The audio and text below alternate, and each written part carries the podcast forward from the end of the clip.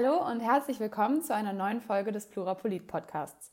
Mit dem Ziel, euch Politik näher zu bringen, halten wir euch wöchentlich politisch auf dem Laufenden. Wir sind eure Plattform für politische Meinungsbildung und Diskussion. Schaut gerne auf unserer Website oder auf Instagram vorbei.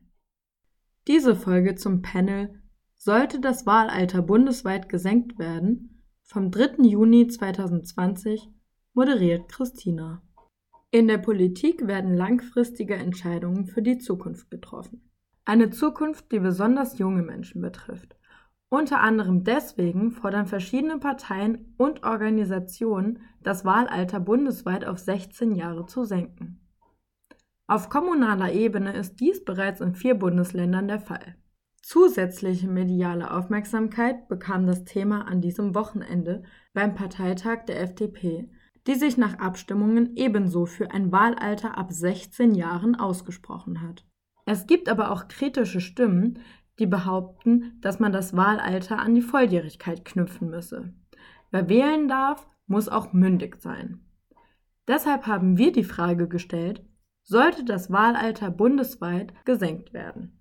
Dazu haben wir neun Statements bekommen und diese nachfolgend für euch kategorisiert.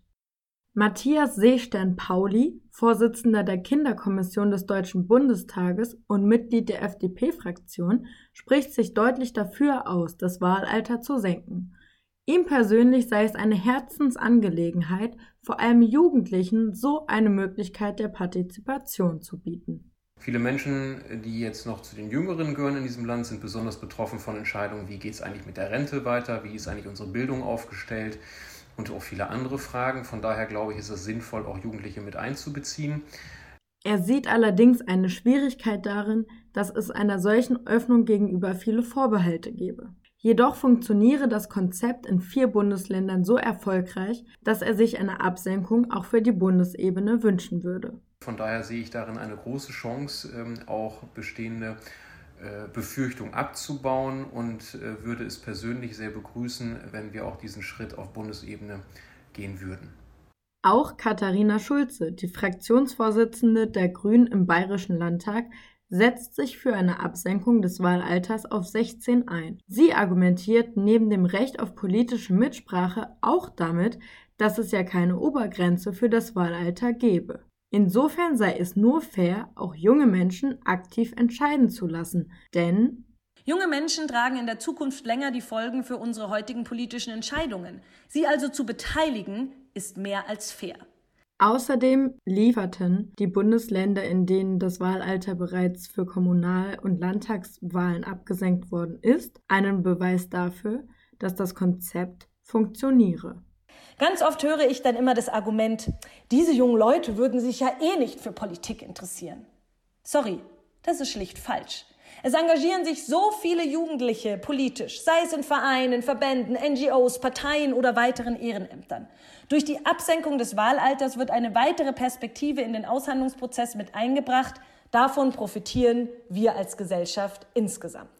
Ihrer Meinung nach könne es außerdem gewinnbringend sein, bereits früh in politische Bildung an Schulen zu investieren.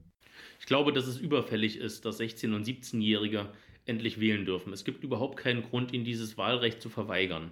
Sagt Norbert Müller, Bundestagsabgeordneter der Fraktion Die Linke. Die von der Gegenseite angeführten Argumente, wie etwa die noch nicht erlangte Geschäftsfähigkeit von minderjährigen Wählerinnen und Wählern, entkräftet er damit, dass es gar nicht darum gehe, das Alter der Geschäftsfähigkeit zu erreichen. Es ginge lediglich um die Möglichkeit der politischen Partizipation. Die einen sagen, 16- und 17-Jährige würden Wahlen nicht ausreichend ernst nehmen, seien zu leicht zu manipulieren würden Parteien wählen, die vielleicht nicht so richtig in den Kram passen. Wie bereits andere Panel-Teilnehmer verweist auch Müller auf die Bundesländer, in denen das Wahlalter bereits bei 16 Jahren für Kommunal- und Landtagswahlen liege. 16- und 17-Jährige bereiten sich auf eine Wahl genauso vor wie alle anderen Menschen mit derselben Ernsthaftigkeit oder eben Ernstlosigkeit.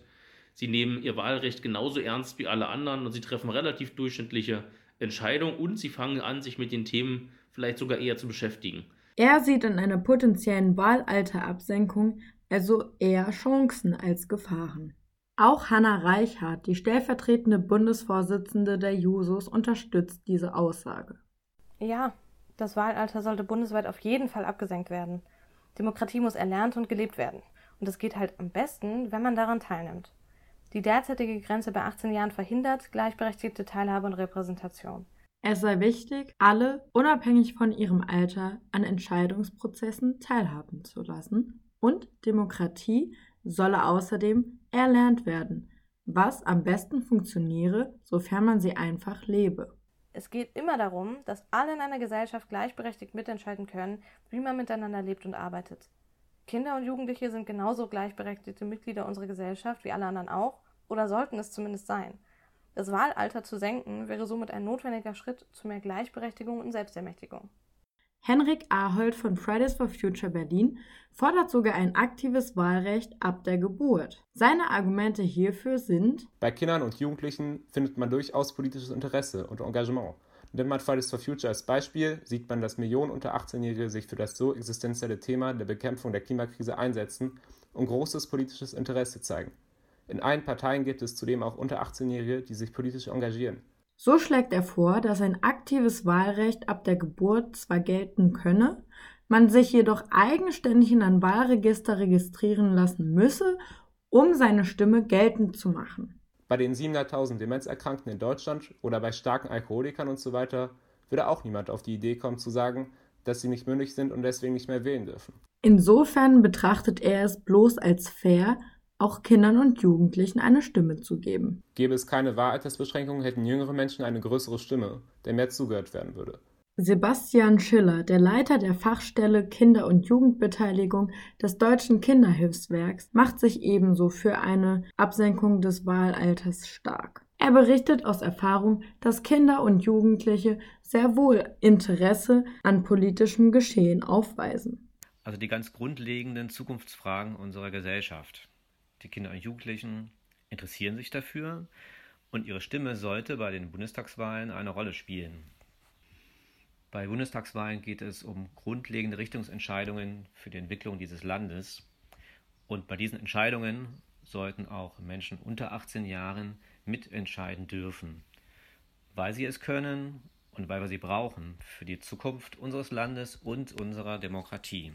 Nicole Höchst von der AfD hat eine zwiegespaltene Meinung, was das Thema Wahlalterabsenkung angeht. Sie führt an, dass Jugendliche somit zwar eine echte Option der Partizipation hätten, jedoch kann man Jugendliche nicht einseitig nur die Mündigkeit und das Verantwortungsbewusstsein für ähm, politische Entscheidungen zuschreiben.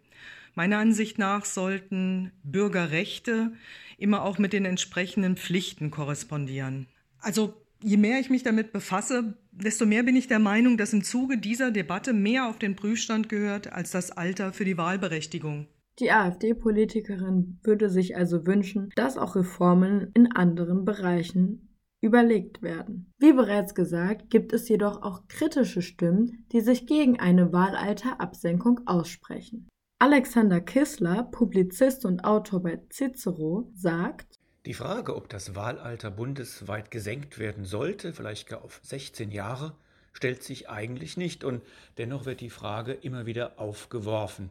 Er argumentiert vor diesem Hintergrund vor allem mit dem Jugendstrafrecht, das sogar bis 21 gültig ist, und hält die Altersfreigabe ab 18 für durchaus gerechtfertigt. Die Grenze von 18 hat sich, so denke ich, bewährt. Wer daran rütteln will, der spekuliert natürlich darauf, dass die ganz jungen Menschen, die 16- und 17-Jährigen, seine Partei dann besonders überdurchschnittlich wählen würden. Und er hält dies für ein politisches Manöver. Ähnliche Argumente nutzt Philipp Heißner, der Landesvorsitzende der Jungen Union Hamburg. Er findet, dass ein Absenken des Wahlalters vor allem bestimmten politischen Parteien helfen würde und sieht dazu keinen Anlass, an der Altersgrenze von 18 Jahren zu rütteln. Äh, ich glaube, dass wir mehr für äh, die jungen Menschen tun würden, wenn wir eine generationengerechte Politik verfolgen würden. Beispielsweise die Staatsverschuldung nicht in die Höhe treiben, auf eine gerechte Rentenpolitik achten. Damit würden wir wesentlich mehr für die Jugendlichen in unserem Land tun, als mit einer Absenkung des Wahlrechts. Zusammenfassend lässt sich also festhalten, dass die Mehrheit der von uns befragten Expertinnen sich deutlich für die Absenkung des Wahlberechtigungsalters ausgesprochen hat. Es gab jedoch auch einige Teilnehmer, die sich aus verschiedenen Motivationen heraus entschieden gegen eine Senkung des Wahlalters ausgesprochen haben. Das war der Plurapolit-Podcast für diese Woche. Wir wünschen euch einen schönen Start in den Tag, in die Woche, wann auch immer ihr uns hört. Euer Plurapolit-Team. Plurapolit, eure Plattform für politische Meinungsbildung und Diskussion. Bereitgestellt von Lukas, Kaspar, Paula, Tessa, Paulo, Aljena, Viktor, Paulo, Leon, Christina. Und Lars.